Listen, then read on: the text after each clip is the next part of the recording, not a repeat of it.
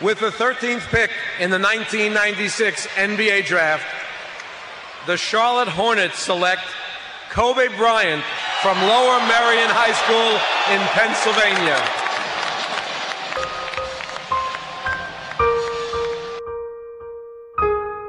Ball knocked away by Bryant. Here he goes down the other end. Puts it in. Lakers by four. You need a play, season on the line. Kobe Bryant comes up with the steal, deflects the basketball. Mama, there goes that man. Bryant finishes at the rim. And an 81 point game. 55 in the second half. Ladies and gentlemen, you have witnessed the second greatest scoring performance in NBA history.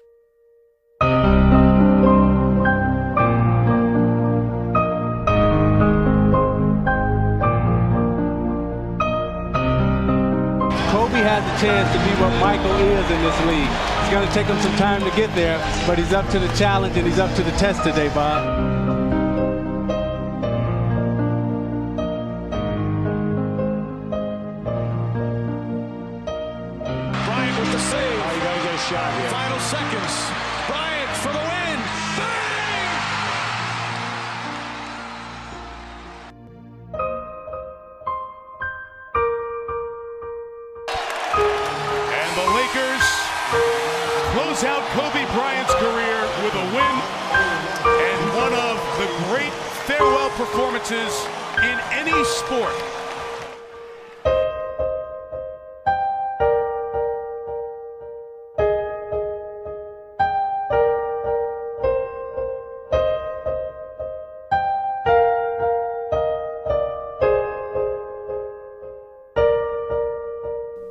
Hoje não vai haver pergunta para piada seca.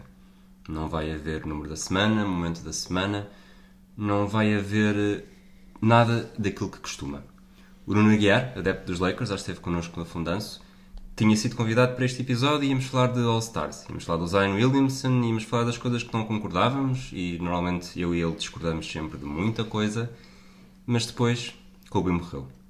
E não deixa de ser poético. Ele, um adepto dos Lakers, estivemos em Los Angeles no mesmo ano, em 2010, vimos jogos do Kobe praticamente consecutivos e durante muito tempo, eu adepto dos Celtics, ele adepto dos Lakers, tivemos uma saudável rivalidade, sobretudo na final de 2010.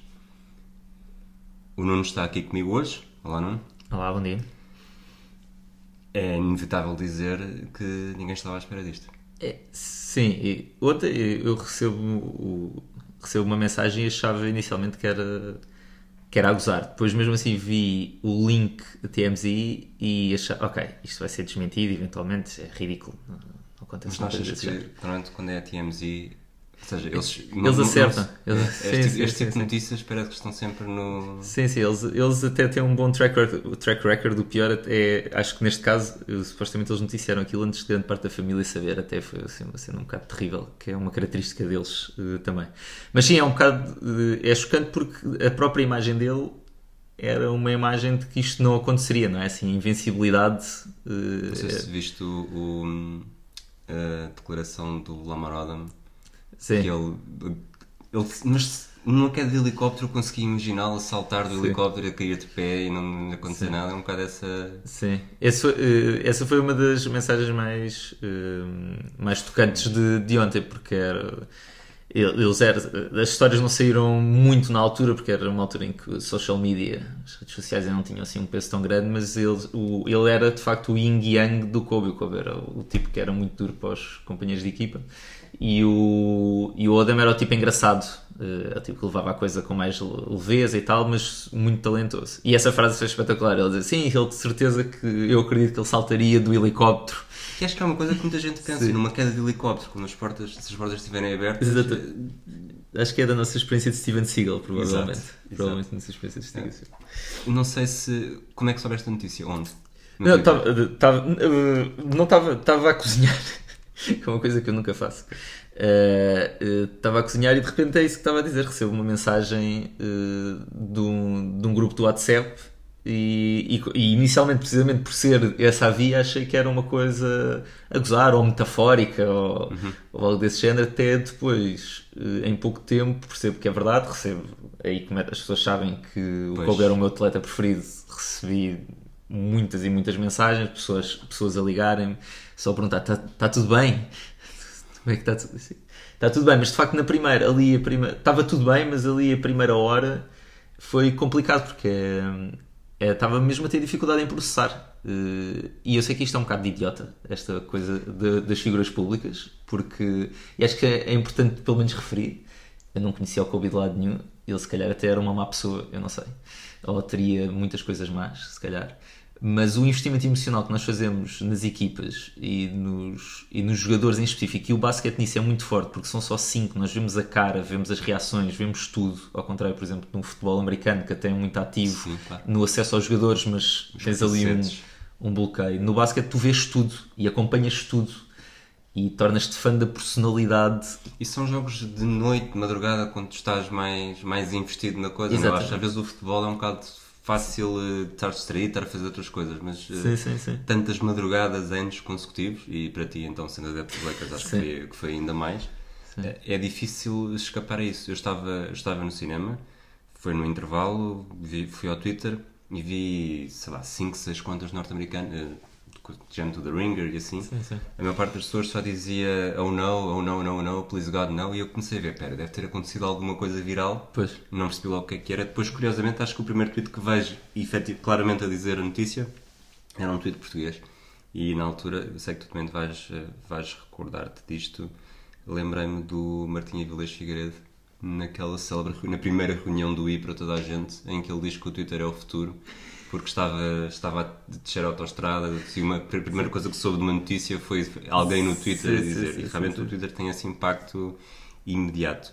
Eh, Tu és dos Lakers. Tu gostas do Kobe por causa dos Lakers ou gostas dos Lakers por causa do Kobe? Eh, eu diria que gosto dos Lakers por causa do Kobe e do Shaq. Ok. Porque seja, mas partiu, partiu do jogador para a partiu do jogador. E acho que isso é bastante comum na NBA, principalmente para quem não é de uma cidade eh, dos Estados Unidos ou do Canadá. Eh, e para mim foi ver aqueles All-Stars onde, onde eles entraram, a partir do primeiro do, do Kobe. E, a e era o acesso que eu tinha, era basicamente quase só All-Stars e era eh, aquele estilo. O Shaq era impressionante, mas o Kobe tinha outra coisa que acho que é o que continua, desde essa altura, é o que continua a separar em relação, mesmo em relação ao LeBron, que estatisticamente é, é inevitável dizer que vai acabar a carreira como melhor do que o Kobe em termos de capacidade de acumular estatísticas e métricas e Menos eficiência títulos, talvez. se calhar menos títulos, mas eficiência. Mas ele, o Kobe tinha é uma, a estética do jogo dele, eh, como toda a gente sabe, é um, é um muito copiado ao tentar fazer uma homenagem ao Michael Jordan. Eh, a estética dele é muito apelativa e o gosto pelo risco, e ele arriscar lançamentos que nunca ninguém faria. E nesse aspecto, até mais do que o Michael Jordan, e isso explica também um bocado ele ter uma eficiência mais baixa que o, que o Michael Jordan, lançar normalmente pior, porque ele tentava as coisas mais loucas e mais arriscadas porque eram. eh, egomaníaco, no fundo, também. Eh, e ele achava que conseguia, e, e o incrível é que ele conseguia muitas vezes. E esse lado estético do jogo do Kobe foi o que me atraiu. E depois eu tive assim um interlúdio em que não, quase não vi basquete, deve ter durado para aí uns, uns 3, 4 anos. E depois em 2007 volto. Sei que fosse dizer para uns 3 ou 4 dias. Exato. Não, não, Mãe, deixei a droga, não sei onde. Exato. Não, foi uns 3 ou 4 anos que eu praticamente não vi basquete. E. Oh, via, mas via de uma maneira muito distanciada. E depois, a partir de 2006, 2007, 2007 provavelmente, volto a ver de uma maneira doentia, aí ver os jogos praticamente todos, ou tentar pelo menos, se não via o jogo, via no dia a seguir o, o resumo do jogo. E aí acompanhei esse run todo do, do Kobe, que foi muito engraçado, porque era um outro tipo de equipa. Equipa mais jovem, ele era o veterano, em vez de ser o puto rebelde. Mas a minha ligação sempre foi pelo Kobe. Eu agora continuo a torcer pelos Lakers, obviamente. E, mas nasceu aí, e acho que não, não mudarei de equipa, mas consigo achar piada. As pessoas que veem futebol se calhar acham isto estranho. Mas eu acho muita piada aos Warriors, à equipa dos Warriors. E adoro ver jogar e torço por eles, a não ser quando jogam contra os Lakers, e torço por eles nos jogos. ou pelo menos pela antiga, agora vamos ver se versão. Warriors vão continuar a ser assim ou não. Mas o nascimento foi com o Kobe, sim, foi muito com, com E ele. chegaste a apanhar eh, a fase, a fase de troca, a fase de falou-se muito de Chicago na altura. Ou seja, chegaste a acompanhar aquela altura em que se pensou que mais semana menos semana ele podia sair. É, há, há, há, há vários momentos. O, o engraçado no Kobe é isso: é que ele passa 20 anos com os Lakers e todas as pessoas se vão lembrar de. "Ei, isto é um jogador à antiga que fica os anos todos no- na mesma equipa, é assim que devia ser, mas ele teve para sair muitas vezes. E na altura, eu não sei se qual é que estás a falar, porque há uma altura em que ele quase Isto sai. é 2006, 2007, acho. Pronto, em que ele tem o vídeo a dizer trade his ass sobre o Bynum, porque havia um, supostamente uma troca do Bynum pelo, do Bynum pelo Jason Kidd. E ele está num vídeo a dizer trade his ass, we're talking about Jason Kidd. E, e esse momento eu ainda apanhei, que é o momento em que o Bynum depois começa a jogar muito e ele deve ter percebido, ok, se calhar não, não foi assim tão má ideia ter, ter ficado com ele. Ahm, sim, apanhei, apanhei isso, mas as primeiras, aquele momento de tensão com o cheque era um momento que eu acompanhei já um, eu acompanhei numa altura um bocado à distância, um momento de tensão com o cheque. Mas da distância, eu acho que sou uma, uma- era uma exceção, provavelmente na altura eu sempre fui um Kobe guy, porque eu parecia-me que o argumento dele era bastante razoável. Era isso que te ia perguntar, se alguma vez tinhas virado contra, virado contra ele de uma forma um bocadinho subjetiva, mas Sim. eh, ter achado que, espera, não, este, este não pode não pode estar aqui, é bom que ele se vá embora, seja melhor para a equipa. Se bem que tu já disses que és mais pelo Kobe do que dos Lakers Sim. na altura, portanto isso percebo que não seja... Sim, eu acho que ele, e vamos se calhar falar mais disso na altura, ele era um, é um tipo complicado e tem vários episódios complicados. Hav- e era, um- era frustrante vê-lo jogar às vezes, porque ele era muito talentoso, ele não era. eh, ele sabia passar a bola como um dos melhores da liga, ou seja, sabia exatamente todas as pessoas dizem que o LeBron é um gênio a passar a bola. Eu acho que o, Kobe tinha mais ou menos essa capacidade, só que ele não queria, então era muito frustrante eh, vê-lo jogar.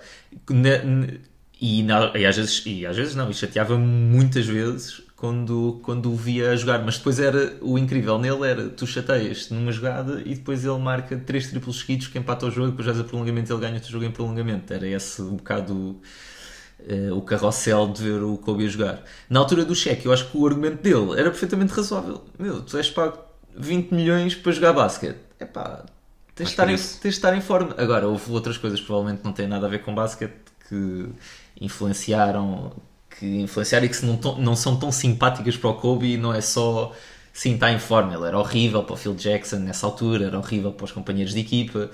Eh, o balneário quase todo estava do lado do cheque por algum motivo. Eh, Mas achas que isso também não... Há bocado falaste disso um bocadinho, um bocadinho por alto. Não achas que pode ser também o resultado de alguém que chegou... Que acho que o draft tinha... Quando foi o draft ele tinha 17 anos.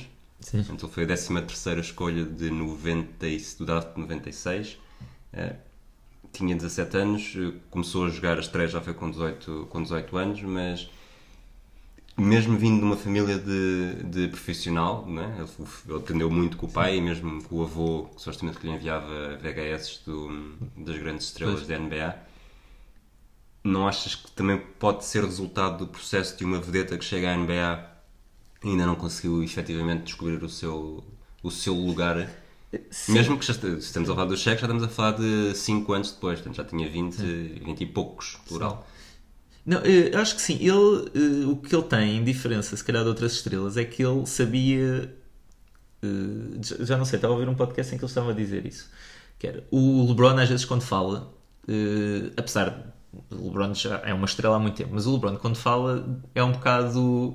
Eu nem acredito que isto não está a acontecer. Foi o, o Jay Adande Exato. no Chris University Exatamente. Collective. E ele, nem, nem acredito que isto não está a acontecer. E o Kobe, ele nunca. eu- e realmente eu não me lembro, quando ele disse, eu comecei a pensar, eu não me lembro do Kobe alguma vez dizer, eu nem acredito que estou tão eh, grande honra, eh, sinto-me muito humilde a ter conseguido isto. E ele sempre planeou ser o melhor jogador de sempre. Sim, nada do que aconteceu foi uma surpresa para ele. Isto, isto é um bocado incrível, que é tu entrares numa liga com 17 anos, marcares, eu não sei qual é, já não lembro quais é que são as médias do primeiro ano, mas é uma coisa tipo 8 pontos ou uma coisa assim, ele não joga quase, vem do banco. Sim, ele faz 6 jogos, 6 jogos no 5 inicial, Não, 17, 17.6 pontos por jogo. não por, por, por 36. Ah, desculpa, sim, tens razão, desculpa. Ele, ele faz uma. 8 pontos, exato. 7.6. sim. É é uma época muito, muito fraquinha e tem depois, quando chega aos playoffs, mais. nesse- não sei em que época é que é, não sei se é nessa época, se é na outra a seguir, em que ele chega àqueles primeiros playoffs com Utah e manda aquelas 4 airballs seguidas porque ninguém queria lançar.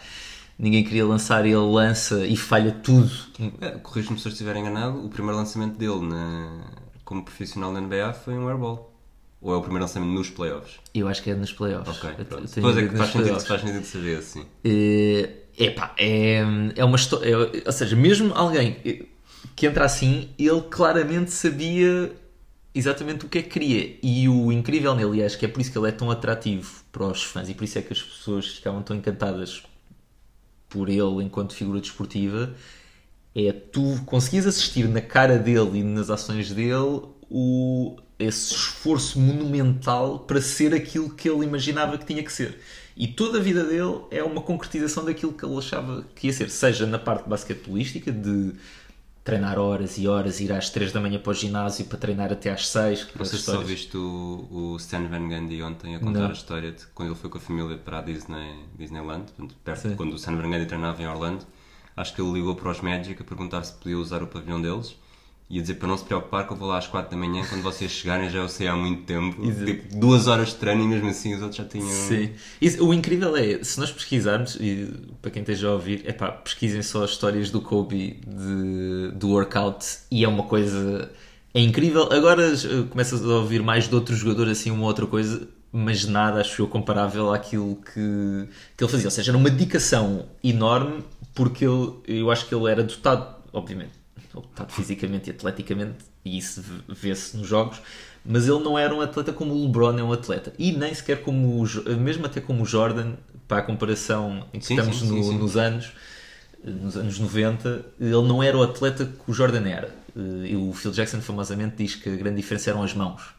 Que o Jordan conseguiria, conseguia palmar a bola e o Kobe tinha mãos um bocado mais pequenas e não conseguia palmar a bola. Tem assim uma, toda uma teoria dele que a grande diferença entre os dois era o tamanho das mãos, que é uma coisa incrível. Um, mas depois, mesmo na parte mediática, eh, ele, constru... ele tem noção perfeita, como ele é um jogador pós-Jordan e percebe a marca que o Jordan queria, ele cria a marca Kobe, a mitologia Kobe à volta dele, a cena do Black Mamba, do eu sou um assassino, eu entro em campo para te matar, as carinhas que ele faz a meio do jogo, eu tenho a certeza que aquilo é tudo pensado eh, aquilo que ele dizia aos jornalistas e a maneira como, como ele criava uma mitologia à volta dele. Portanto, ele fez o seu próprio mito dentro de campo, é um bocado incrível. E fora de campo, mas foi tudo, eu tenho a certeza, tudo Tudo planeado. planeado. Tudo planeado do início ao fim. Eh, E isso é que realmente é, é, é bastante impressionante nele, eh, diria. Vamos. Estamos a falar de tudo planeado. Provavelmente o único momento que ele não planeou ou que não quis que fosse, que fosse dessa forma. É um bocado inevitável falar também do. Talvez da única, da única principal mancha da, da vida dele. Sim, do Col- Colorado. Sim. Portanto, foi. Tem-se falado muito nisso nos últimos, nas últimas horas, não, sem, acho que sem grande destaque, porque também o contexto nos Estados Unidos é muito maior do que o contexto estrangeiro. Mas ele foi. Acho que foi em vésperas de ser operado, de ser operado ao joelho, foi acusado de uma empregada de hotel de 19 anos, no Colorado, de, de violação. Exato. O processo criminal nunca avançou, a mulher recusou-se a testemunhar, depois houve um acordo, um acordo no Tribunal Civil. Sim, é. E depois há uma, há uma declaração, um pedido de desculpa do Kobe Bryant em que ele diz qualquer coisa como, apesar de achar eh, sinceramente que, esta, que este encontro entre mim e ela foi consensual, reconheço agora que, que ela não o vê desta forma, eh, da mesma forma que eu. Depois de meses a Viewing Discovery. Depois de meses a, a pensar sobre, vamos dizer pensar sobre isto na tradução muito literal, a ouvir o advogado dela e até o seu testemunho em pessoa, percebo agora o que é que ela sente e que não foi e que não consentiu este, este encontro sexual. É, essa declaração é, faz parte do acordo e ele depois não, não, ele não podia nem ela falar mais sobre isso, por isso, é que não, por isso é que nós não temos, ao contrário de outros casos, se calhar, mais nenhuma informação sobre isto, a não ser isto, porque fazia parte do acordo não, não se falar. É, é, um, é um momento mais, mais negro na vida, da vida dele, obviamente, e é, e eu e acho e eu, agora tem-se falado muito no Twitter porquê? Porque houve uma jornalista, salvo erro, acho que não, não sei se viste, uma jornalista do Washington Post começou a, a colocar histórias eh, de pessoas que escreveram sobre a violação e sobre o caso do Kobe e, e pôs assim uma data de links e o Washington Post, uma decisão inacreditável para mim, decidiu suspender a jornalista. Assim, uma coisa incrível. Uh, porque eu acho que é importante falar, falar sobre isto. Nós, uh, se calhar, mais até em Portugal que nos Estados Unidos, temos um bocado esta coisa de. Ah, agora ele morreu, não, somos, não podemos falar Temas da, par, da Sim. parte má. Não, ele, por ele ser um gênio dentro do campo, não quer dizer que ele não fosse um otário fora do campo. E se calhar é mais do que isso. Nós não sabemos, não, nunca saberemos o que é que se passou exatamente dentro do quarto, mas faz parte, dentro desse quarto, mas faz parte da história dele e ele próprio reconhece que seja uma violação, não seja uma violação, houve um comportamento dele que não foi, que, que não foi correto. Um, e se calhar estamos aqui a usar eufemismos, se calhar é possível, e isto é uma coisa que acho que muitos fãs de Kobe têm que lidar com isso. É possível que nós tenhamos estado a torcer durante muitos anos por um violador. Uh, e isso é um. Eu percebo que seja um sentimento muito desconfortável, e é, pelo menos para mim é. Lembras-te de tu acompanhaste isto nesta altura ou foi no período Não, que estiveste mais, mais não, afastado? não estava, via à, à distância, principalmente porque era uma coisa incrível na altura, que era ele ia para o julgamento, eh, ou pelo menos para testemunhar, e voltava de avião no mesmo dia, eh, chegava tipo ao pavilhão dos Lakers, o jogo era às 9, ele chegava ao pavilhão às 7, 8, acabado de chegar do aeroporto, aquecia no instante, entrava e jogava, isto é na altura do, do, dos playoffs de 2004. Com os Pistons, né? Exato. Com os quer dizer, que perdem a final com os Sim, Pistons. se- em que acabam por per- perder com os Pistons e é é uma época louca que é com aquela equipa de All-Stars ainda por cima que era o Gary Payton estava na equipa e o Karl Malone estava na equipa Um, e eu estávamos a falar há pouco antes do microfone eu acho que isto o, mar- o marcou profundamente um, e mudou muito uh, aquilo que ele era para, para a imprensa. Ele tra- atravessa ali um momento negro no sentido da comunicação, em que é a altura em que o cheque sai e ele passa assim um ou dois anos. eh, os patrocinadores abandonaram por causa do caso, eh, muita gente deixou de falar com ele, provavelmente. A mulher eh, queria divorciar-se dele, expulsou-o de casa. Depois, entretanto, eles reabilitaram a, a relação, mas eh, mas ele perdeu, perdeu tudo. Os pais, eu acho que ele nessa altura já começava a ter problemas com os pais, que ele mais tarde cortou relações com, com os pais porque havia um problema qualquer em que eles queriam vender coisas dele, ou o que é que era, algo desse género. Eh, e ele tem ali um momento mesmo de vale. Eh, e, depois, e depois, a partir daí, quando ele começa a sair, ele começa. É um Kobe muito mais aberto à imprensa, muito mais a falar, muito mais a ser simpático. Eu não sei se é totalmente sincero ou não, não consigo, não consigo perceber. Mas nada fez mais para reabilitar a imagem dele. Eh, Bom, duas coisas. Um, ter sido campeão. E isso, eh, como nós vemos com outras figuras desportivas, ganhar ou ser o melhor em alguma coisa limpa.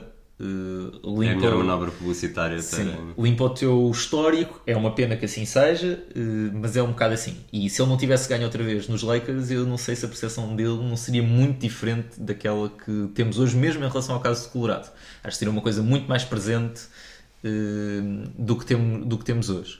E depois, estes últimos anos de relação com as filhas.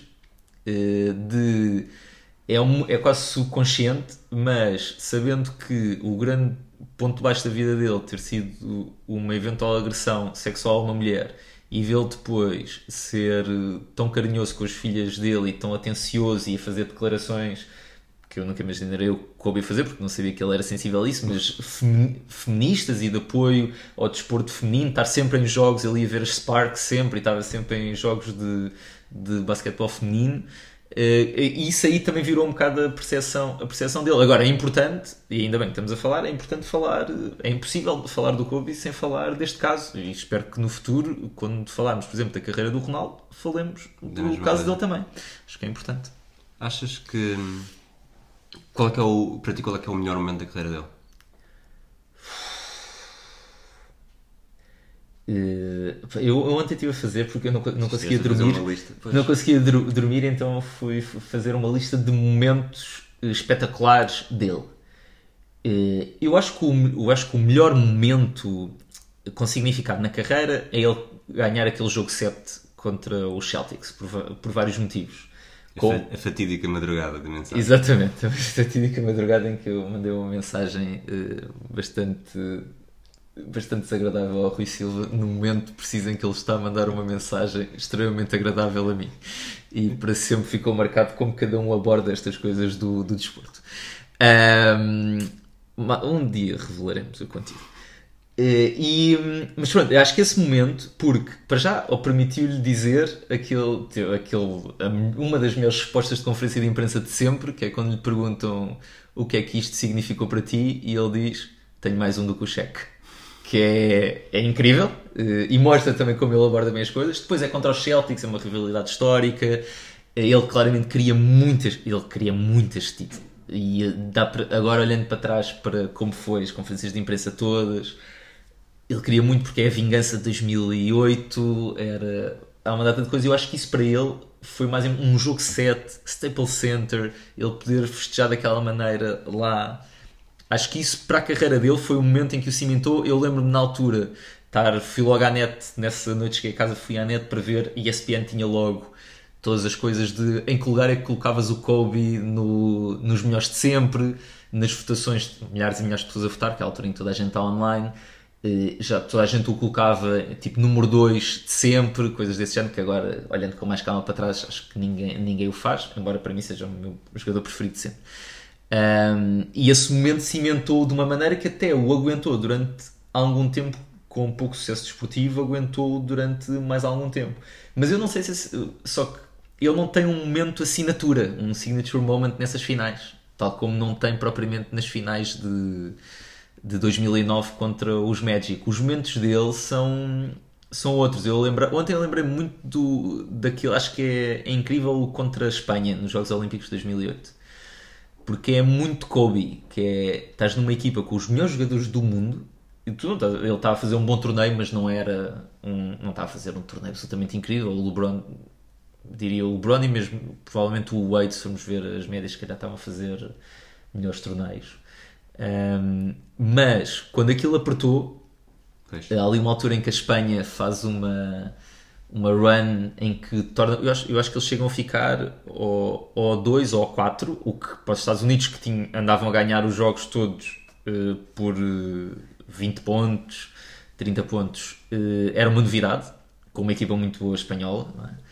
é? E em que aquilo aperta e nos últimos 5 minutos tu percebes, estamos a falar de uma equipa que já tinha tido a desilusão dos últimos Jogos Olímpicos que sem o Kobe. Sim, e em 2006 tinha perdido no Mundial também. Exatamente. Nem, sequer tinha chegado à final. E a Espanha era campeã do mundo, portanto havia, o 2008 foi aquela primeira edição da, da vingança A Redeem Team. que durou até, até o ano passado. Exato. E, o, e, o, e vê-se que eles estão, não sabem bem o que fazer e é o Kobe que pega e aquilo são, são não sei, umas 5 jogadas em que é eh, dois pontos, assistência, entrar para o sexto, assistência, dois pontos e depois tem a jogada incrível que é a imagem desse torneio que é a jogada de 4 pontos em que ele marca o triplo, sofre falta acho que é do Rudy Fernandes ou, ou bem, se calhar estou a confundir e depois manda toda a gente calar na arena, estava tudo contra os Estados Unidos obviamente.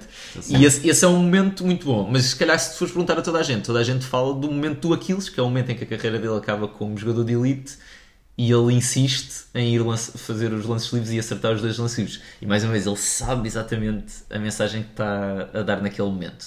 Havia outros jogadores que atiram tão bem no lance livre como ele, ele ia sair do jogo, qualquer das formas. podia. eh, Mas ele, ali o momento em que ele tenta mexer no tendão para ver se consegue ainda jogar, eh, essa época foi incrível. Essa época está numa das minhas épocas preferidas do Kobe, é pena ter acabado assim, porque ele já tem 35 anos, acho eu, na altura. 34 ou 35, eh, com uma equipa que supostamente era para ser incrível, que era Nash e Dwight Howard, eram para ser os candidatos ao título. Aquilo corre muito mal, obviamente, por vários motivos. Eh, e ele carrega-os. eh, pá, fa- ele faz tudo. Aos 35 anos eh, passa a jogar a point guard porque o Nash estava lesionado. eh, tem não sei quantos game winners. Esse tem, tem um jogo que eu ontem estava a ver, que é o, o- um jogo contra os Raptors, acho eu, em que os Lakers estão a perder para aí por 7 e as, as jogadas seguidas são Kobe, dois tipos em cima, triplo, eh, a seguir eh, bola out of bounds, para o canto, triplo, depois a seguir eles estão, têm que empatar, continuam a perder por 3, vai, sai outra vez um out of bounds, ele para, há um, há um tipo que passa assim com a mão à frente dele em flyby ele espera só, que é incrível porque faltavam dois segundos ou o que é que era, e com toda a calma levanta-se, triplo, e depois aqui no prolongamento ganha o jogo. Numa época, não sei, estavas a ver. eh, 2012, 2013, era que estavas a falar. É, exato. É que ele se lesiona com, com sua época com 30. Portanto, ele nasceu em agosto, portanto, fez, a- faz a época toda com 34 anos. Acaba com médias de, superiores a 27 pontos por jogo. Exato, 6 ressaltos e 4 6 assistências e 5.6 Exato. ressaltos. E é, pá, e é- essa época é brutal. E fiquei com muita pena porque eu achava mesmo que era, havia a possibilidade de eles serem. Eles entraram nos playoffs graças ao Kobe louco e depois perdem na primeira ronda contra o Kobe, já só com o Dwight Howard e os. E nem sei se o Nash jogou sequer nessa série. Eu acho que o Nash nem sequer jogou nessa série. Ahm, mas pronto, essa, essa cena do Aquiles, esse episódio do Aquiles é incrível. Não sei o que é que tu, o que é que tu te lembras de, de Kobe. Sabes que eu só comecei, já disse isso várias vezes já aqui, eu só, só, só renasci para a NBA ali no, depois da, no último jogo da final de 2006, à conta do Pedro Silva. E, e portanto eu diria. Não, não dá para fugir, é o, jogo, é o jogo dos 60 pontos. Pois. Mas, e por falar do jogo dos 60 pontos, se calhar. No contra vamos- Dallas, é isso? Do, do jogo dos 60 pontos eh, na despedida. Ah, o jogo da despedida, O pois jogo claro. da despedida. Porque, obviamente, por ter lá estado, e, Sim, incrível, e- sim. e também é das primeiras coisas que se pensa. Eu ontem fiz um. escrevi vários tweets sobre isso também. E que é. Eu ontem, quando soube a notícia, primeiro fiquei. estava com algumas dores de cabeça antes do, antes do, do filme. eh, Senti muito mais quente. Acho que é com o corpo a processar aquilo que se está a passar. Depois é perceber que há realmente momentos da minha vida que estão diretamente ligados. Em 2010, no Cultivar, fomos ao balneário, o Tovar, na altura, o Tovar entrou com uma camisola do Inter e o Kobe olhou para ele e achou disse, o que é que piada." estás aqui a fazer com isso? Na altura estava, estava a falar com o Pau Gasol, mas lá está, partilhei aquele espaço. Depois estive no jogo dos 60 pontos. Depois, agora há duas semanas, quando estivemos em Los Angeles, ele também estava lá a ver o jogo. Portanto, foi curioso do... do- e acho que é impossível fugir, é impossível fugir aos 60 porque é realmente a primeira memória que me vem. Não foi a... Não, se- quer dizer, está entre as melhores Tá, porque tá, é... Mas não foi um título, não foi... Foi só a despedida quase perfeita. Mas, mas falando disso e de estar em Los Angeles a ver jogos do Kobe, tu em 2010 viste pelo menos um. Vi um, vi um. Só, só vi um jogo dele. Tentámos depois ver o outro, mas já não havia bilhetes, que era com os Spurs. Eu vi um Lakers Jazz e ainda tentei ver um Lakers Spurs que era logo no dia a seguir, mas já não consegui bilhetes. Não sei se foi esse que tu viste. Ou se viste o outro ainda a seguir a esse. Deve ter sido o O outro. meu Cultivar vi contra Dallas. Dallas. Não, Portland Clippers e uma terceira. Sim. Porque também vi dois jogos dos Clippers e confundo. Eu depois, entretanto, já vi os Lakers, mas já sem Kobe. Já sem Kobe não estava não estava a jogar. Nessa altura estava lesionado. Ehm, E eu só tenho triste desse porque ele jogou. Jogou a sua cena Kobe, não é? Mas não, não apanhei um Até momento. porque eu, estava, eu, estava, eu sei que desses três, eu vi três jogos dos Lakers nesse ano, em 2010. Portanto, estamos a falar do, em abril de 2010, final da época regular, de um ano em que eles vão ser campeões. Exatamente, eles são Dallas. campeões nesse ano. Mas o Kobe desses últimos 5 jogos acho que só faz dois, porque nos três jogos, nos três jogos que eu vejo, ele só joga um. Pois, pois, pois, eh, pois. Foi Portland, Houston e Clippers. E Clippers que é no o tal jogo em que nós estamos no, em que vamos ao balneário, tive o primeiro balneário da NBA que entrei como jornalista. Sim. Eu sei que o Kobe não faz esse jogo, portanto eu acho que Pois, ele só pois. faz ou contra Portland ou contra Houston. E se calhar agora estou aqui a dizer uma grande porcaria e depois vou ver, este, vou ver os dados e na verdade ele joga, joga contra os Clippers, mas eu acho que ele no último não joga. E, mas era isso que eu te ia perguntar: o que é que, o que, é que foi o primeiro jogo de NBA que viste? Não. Esse foi o primeiro jogo da NBA que vi. É o primeiro jogo de NBA que, vê, que vês, é o Staples Center, um jogo dos Lakers com o Kobe. Sim. Qual é a memória que trazes dessa Sabes que isto, experiência? isto vai parecer muito pouco poético, mas eu não fico. Eu não, eu não tive um momento. Para já, eh, já, para um contexto, eu comprei-os dentro das limitações financeiras, das limitações financeiras, tentei o mais perto possível da tabela e não sei o quê, e mesmo depois ia andar a pé, levantava-me do lugar e ia andar a pé um bocadinho mais para a frente para tentar chegar só um bocado do- mais à frente. Mas ainda assim, pá, é Los Angeles, os bilhetes são caros como caraças. Ahm, e o, mas do que eu me lembro, lembro muito mais. Isto é. O Kobe é o meu jogador preferido sempre, mas desse jogador muito mais do Lamar Odom, que faz um jogão, faz um jogão incrível, do que, por exemplo, Estava numa do, fase muito boa da carreira. Sim. do que do que do Kobe particularmente. Lembro-me dele, do jogo, e foi, foi um momento especial, mas por exemplo, marcou muito mais do que há uma jogada dele marcou muito mais só ter entrado no Staples Center. Para mim foi uma coisa. parecia. Não sei, parecia uma coisa assim meio de sonho. Ter Pois é, aquela, aquela experiência que não está. Tu Sim. estás a ver, tu viste madrugadas e madrugadas de, de imagens exteriores ao mesmo dentro, e depois é aquele momento em que tu entras, olhas, olhas em volta e espera, é isto, é? Já o exterior é bastante impressionante porque o, sempre que há um jogo no Staples tens sempre aquela imagem quando estás no intervalo ou quando Sim, sim, sim. vens do timeout que é a frente do Staples Center e quando tu chegas e vês no Staples Center parece Em que percebes, consegues ver o, o contraplano, não é? parece que estás à espera que alguém tire o cenário, que é assim um cenário, ok, vamos desmontem tudo, tá, pronto. E não aconteceu. E depois entras e vê- é, é uma experiência, é uma experiência mesmo para quem vê muito e nunca viu ao vivo, quando chegas e vês ao vivo, é impressionante. Mas dele, eu lembro-me dele, mas não, mas não me lembro, não tenho assim uma memória, eh, tenho pena. Por isso é que eu invejo muito o, o teu jogo, porque é um jogo que é overwhelming, tu só te lembras do, eu nem sei se tu se te lembras de alguma coisa que aconteça eh, com outro jogador nesse jogo a não ser eh, o Kobe, porque Não, é, não, não eh, é incrível. Eu, só me lembro de mais dois jogadores que são é o Julius Randle e o Gordon Hayward, que é o bloqueio ilegal que o Julius Randle faz ao Gordon Hayward para libertar o Kobe para o game winner. O- mas é tem piada estás a dizer isso porque eu ah, recentemente, há, não, eh, há bastante pouco tempo, não sendo nas últimas semanas, eh, a pensar nesse jogo, lembrei, ah, pois é, o Gordon Hayward, eu adepto do Celtics, Gordon Hayward agora no Celtics, pois foi, o Gordon Hayward esteve nesse jogo, já o vi ao vivo, mas eh, foi... é, é, é. É assoberbador.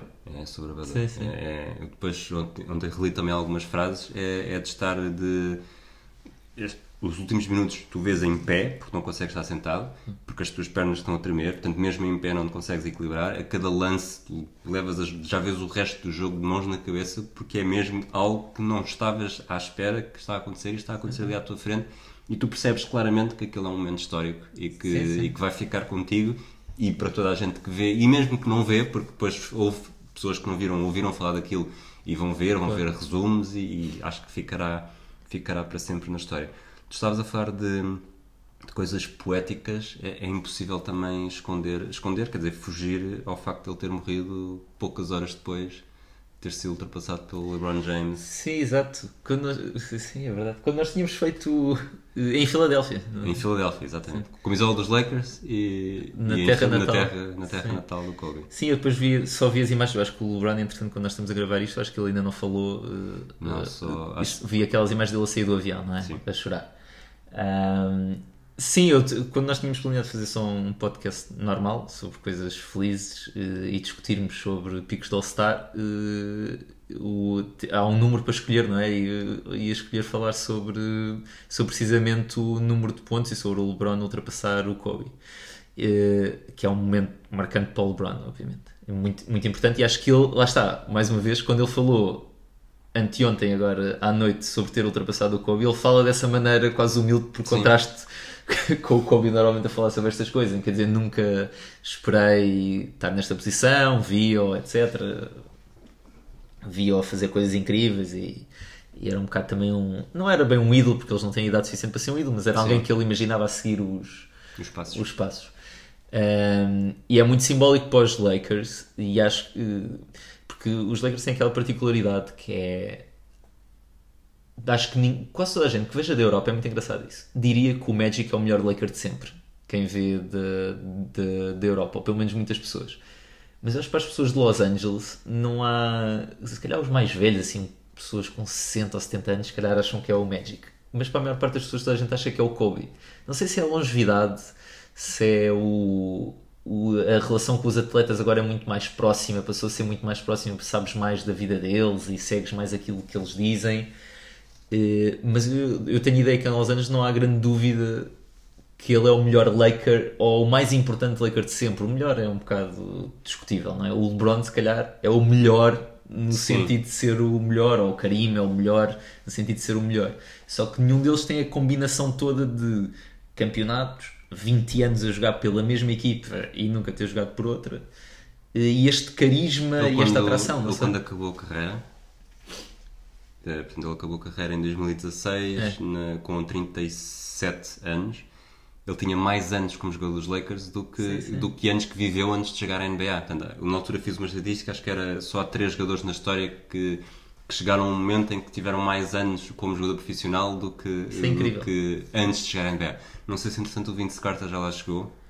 Pois não sei, não sei. Eh, chegou de certeza 21, 42. Deve estar, a- se não chegou, deve estar mesmo a chegar, Pois. mas eh, Isso é incrível, essa, essa estatística é incrível. Porque tu viste-o crescer, isso é outra coisa. Tu viste-o de ser um adolescente, chegar à liga, sair da liga, tornar-se um adulto e depois ganhar um Oscar e tudo. É... É, muita gente diz também que nu- nunca o viram tão feliz como agora, que, que ele realmente era inteligentíssimo e, e além do Oscar, por algo que na verdade já tinha escrito em 2016, mas depois adaptou Sim, sim, eh, sim, sim, e ontem, só ontem é que vi por acaso.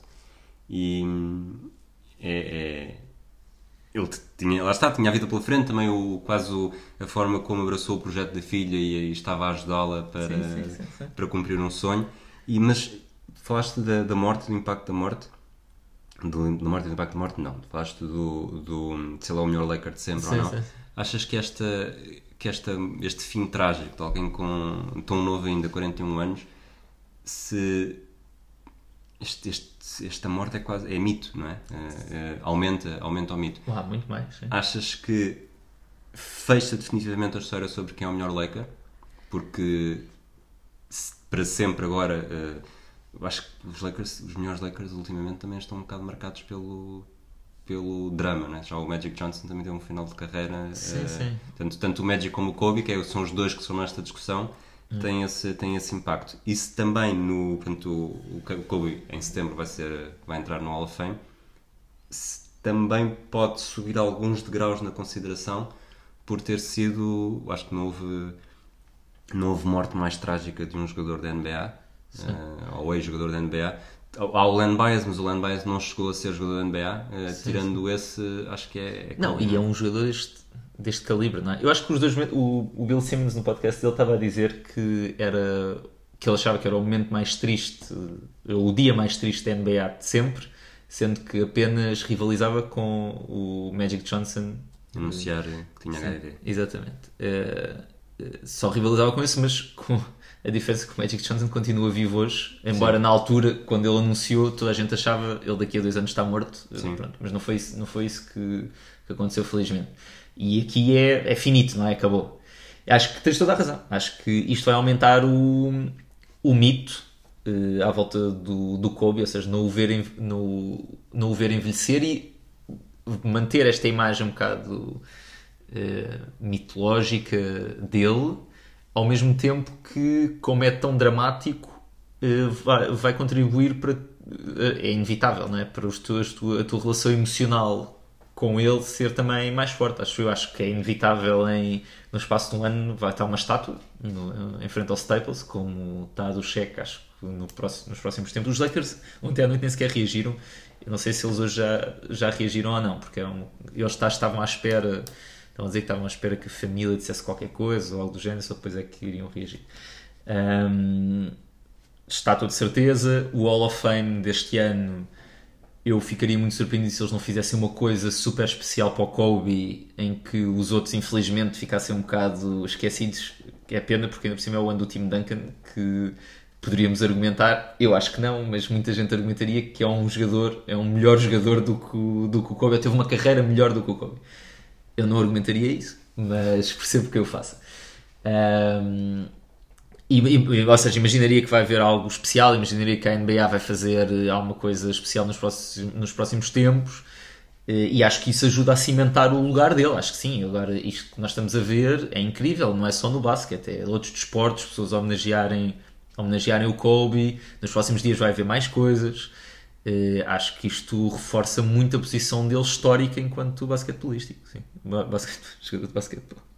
Achas que hum, agora entramos numa fase mais, mais a acelerar, mas, mas ainda tenho alguns temas que gostava de tocar contigo, que é no meio de tudo isto que é muito poético, achas que isto está feito, está feito, salvo seja, eh, para, para os Lakers serem campeões?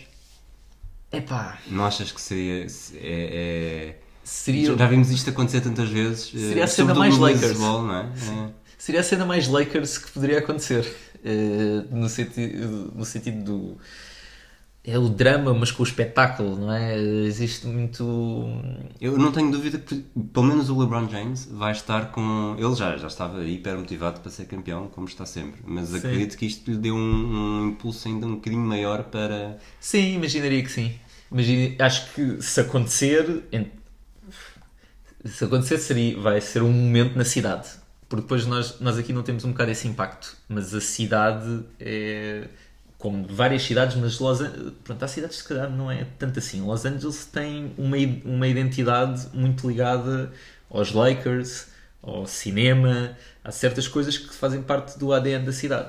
E acho que a cidade viveria isso de uma maneira muito intensa. Seria uma espécie de segundo celebração barra luto, barra segundo luto que aconteceria nesse momento. Acho que sim, acho que seria bastante bonito e é possível que aconteça porque os Lakers são bons. eh, Sim, os sim. Lakers são bons. Já, já estão nos favoritos e isto pode ser. eh, Falta uma troca. Uh, estamos a falar do, portanto, do impacto e desse, de como isso, foi- isso poderá ser também uma cerimónia, uma homenagem. Nós, desde, desde que soube da morte do Kobe, tivemos vários tipos de homenagens no, nos Grammys. Uh, eu ontem, a pensar, ele ganhou um Oscar, eu acho que ele vai, vai estar no In Memoriam Ah, é do- possível. daqui, a, daqui a uma semana e meia. Sim, sim.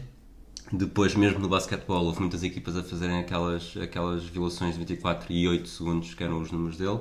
Eh, Mas pedia-te apenas para eu comentar uma, que é o Mark Cuban anunciou que os Dallas Mavericks, que são uma equipa que até agora tem apenas 3 números retirados, o 12 do Derek Harper, o, 12, o 15 do Brad Davis e o 22 do Rondo Blackman, portanto o Dirk Nowitzki ainda não tem a camisola retirada. exato. Eh, Mas imagino que vai acontecer, não é? Ah, E deve acontecer. Não, não deve acontecer ao mesmo tempo, porque isso seria. Sim, é um bocado chato, mas vai acontecer em breve. Vai acontecer de qualquer das formas.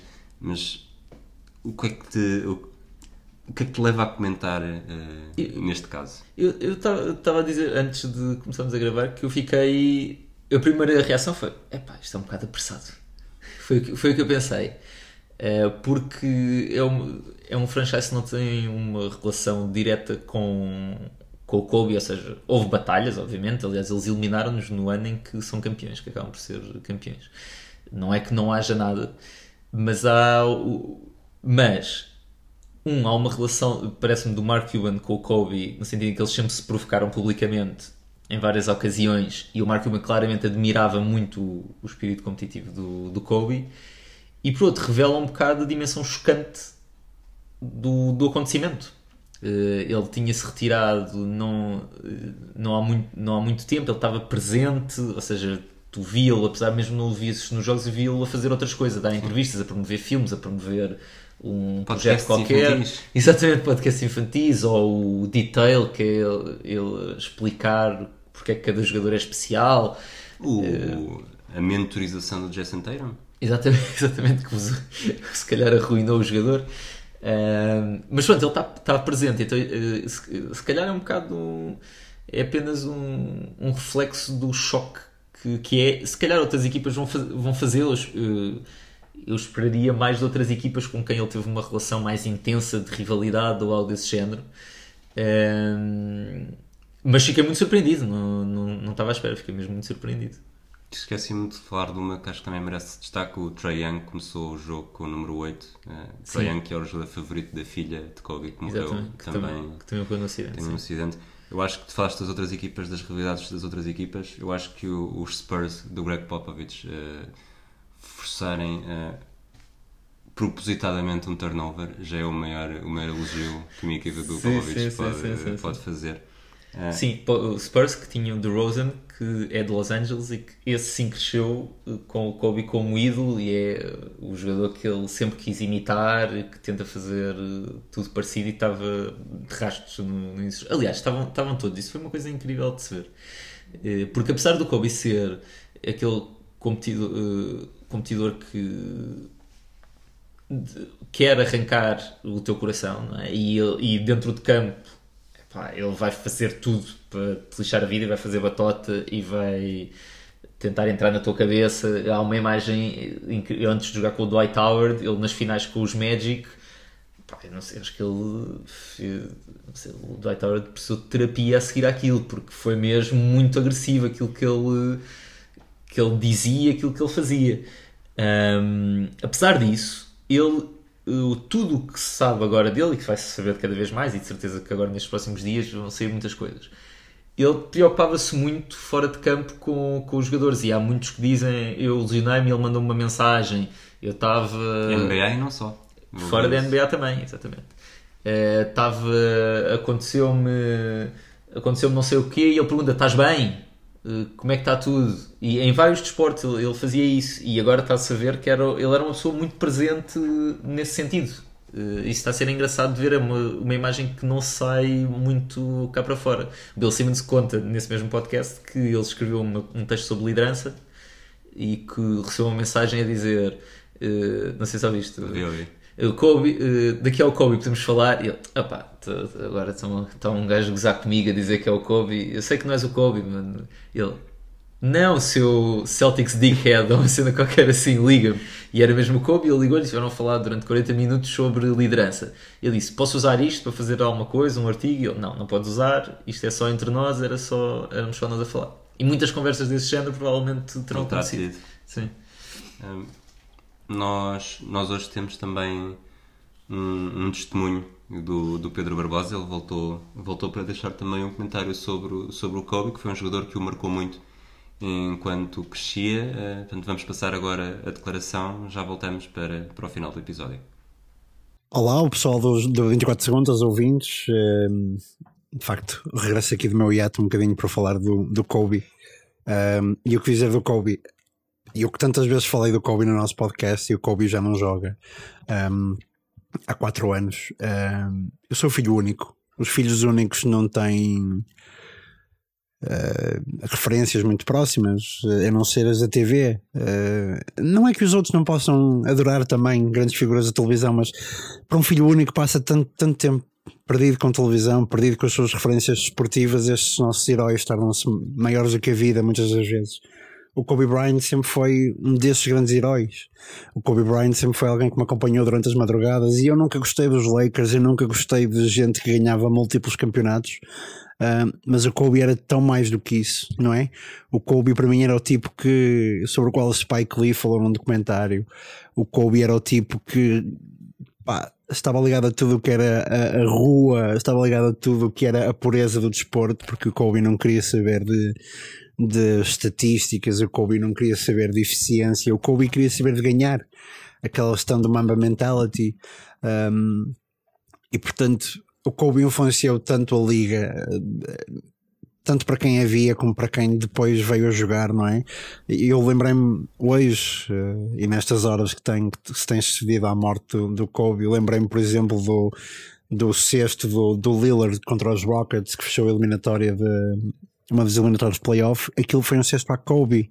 Lembrei-me do sexto do Curry contra Golden State e aquilo foi uh, o que decidiu o campeonato e aquilo foi também um sexto à Kobe. Um, é absolutamente irreal que não tenhamos o Kobe connosco. Um, é absolutamente irreal que eu lembro que eu na escola todos os miúdos gostavam de futebol e portanto não dá para ter amigos por afinidade Uh, pelo futebol, necessariamente, porque todos eles gostam.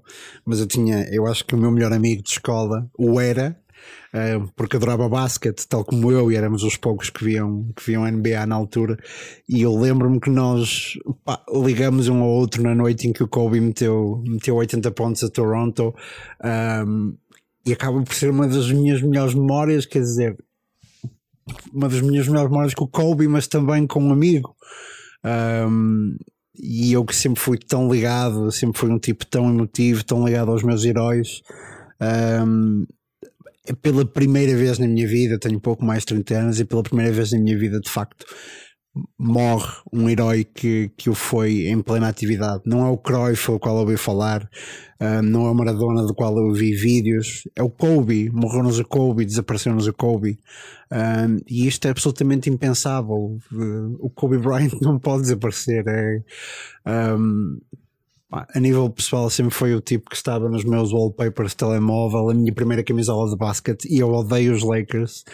Um, minha primeira camisola de basquete foi do Kobe Bryant. Um, pá, agora tenho que comprar, tenho que comprar a 8 também, não é? Tinha a 24, agora tenho que comprar a 8 também dos Lakers. Um, foi-se foi -se um Mamba, ficou o Mamba Mentality. Acho que também esse nível foi uma influência pessoal e acho que pode ser uma influência para todos aqueles que podem odiar basquete, mas vejam as entrevistas do Kobe, vejam o discurso do Kobe, um, tudo aquilo que é Mamba Mentality. Um, opa, depois aquela figura a falar italiano, aquela figura, aquele sorriso de orelha a orelha que só ele sabia dar, um, vai nos fazer mesmo muitíssima falta. Um, e acho que falaremos durante anos do Kobe em todos os, os podcasts, sempre que sempre que se justificar e sempre que não se justificar também. Um, até sempre, Kobe. Até sempre. E pronto, foi este o, o, testemunho do, do Pedro Barbosa, que se notava também bastante emocionado. Nós, no final dos episódios, costumamos sempre recordar um jogador que usava a camisola eh, do número de episódios. Estamos no episódio número 18. Eu sei, Nuno, querias, estavas mortinho para trazeres o Phil Jackson, que foi treinador do Kobe. Exatamente. Mas se calhar vamos falar de um 18 eh, muito associado ao Kobe. Sim, sou os, os 18, os 18 All-Stars, as 18 presenças em jogos de All-Star. O engraçado para mim aqui, além de ser. É só um, são 18, é um número, não é? Mas uh, é também revelador, sempre que ele ia All-Star, é revelador de como ele abordava estas coisas em que ele, tirando o último dos últimos All-Stars, em que ele já não era bem o Kobe, em que ele vai e aquilo já é meio uma brincadeira, em que se vê ele a brincar com o LeBron e, e ele a adotar assim uma postura um bocadinho mais, mais leve. Todos os outros All-Stars antes em que ele participa, hum, ele leva aquilo muito a sério. E há um que eu nunca vou esquecer, que é, eu agora não me vou lembrar do ano, mas eu vou dizer que é 2013, mas pode não ser, em que é ele contra o LeBron e, o, e ele abafa o LeBron duas vezes, acho que é nos últimos dois minutos de jogo, Kobe velho contra LeBron no pico de, da forma. Eh, e eles ganham, o Oeste ganha o jogo, uh, ganha esse jogo. E ele tem assim, tinha assim um jogo dentro do jogo com o LeBron em que dizia, lança, há um que o LeBron não quer lançar, um all em que o LeBron passa, é supostamente é ele contra o Kobe e ele em vez de lançar em cima do Kobe, passa a bola para um lançamento de fora e o Kobe fica a gritar porquê que não lançaste? Porquê é que não lançaste?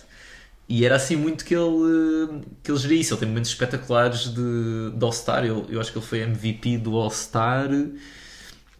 Quatro vezes. Quatro vezes. Que eu não sei se não é um recorde execo com, com alguém. Tinha, tinha essa ideia. Um, e ele levava, levava muito a sério. E, fico, e claro, quando, quando deixou de. Quando deixou de. Exato, empatado com o Bob. Bob Pettit. Os St. Louis Hawks. Portanto, o Pettit ganhou em 56, 58, 59 e 62, numa altura em que a NBA era, era os Celtics e pouco mais.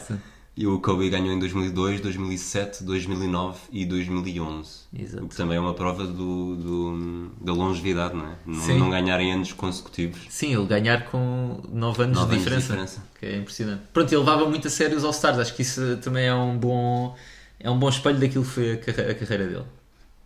Pronto, acho que está, está tudo dito. Sim, acho que sim. É uma pena. Vamos.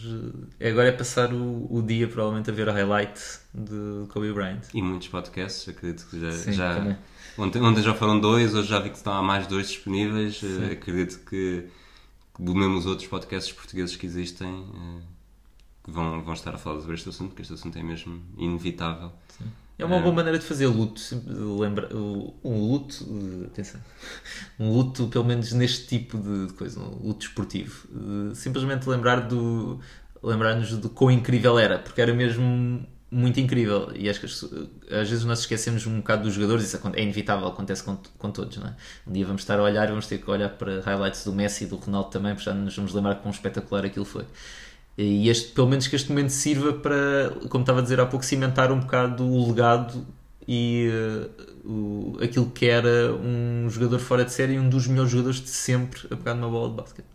Ok, vamos então terminar o episódio recordando um, ehm, o discurso de despedida do Kobe no seu último jogo no Staples Center a 13 de abril de 2016. Até à próxima. Man! Guys, you know, it's, uh, I can't believe how fast 20 years went by. I mean, this is crazy. To be standing here at center court with you guys, my teammates behind me, and uh, appreciating all this, you know, the journey that we've been on.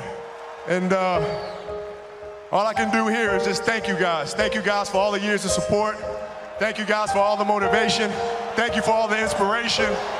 You guys will always be in my heart. And uh, I sincerely, sincerely appreciate it. No words can describe how I feel about you guys. And uh, thank you, thank you from the bottom of my heart. I, God, I love you guys. And uh, I love you guys. And uh, Mamba out.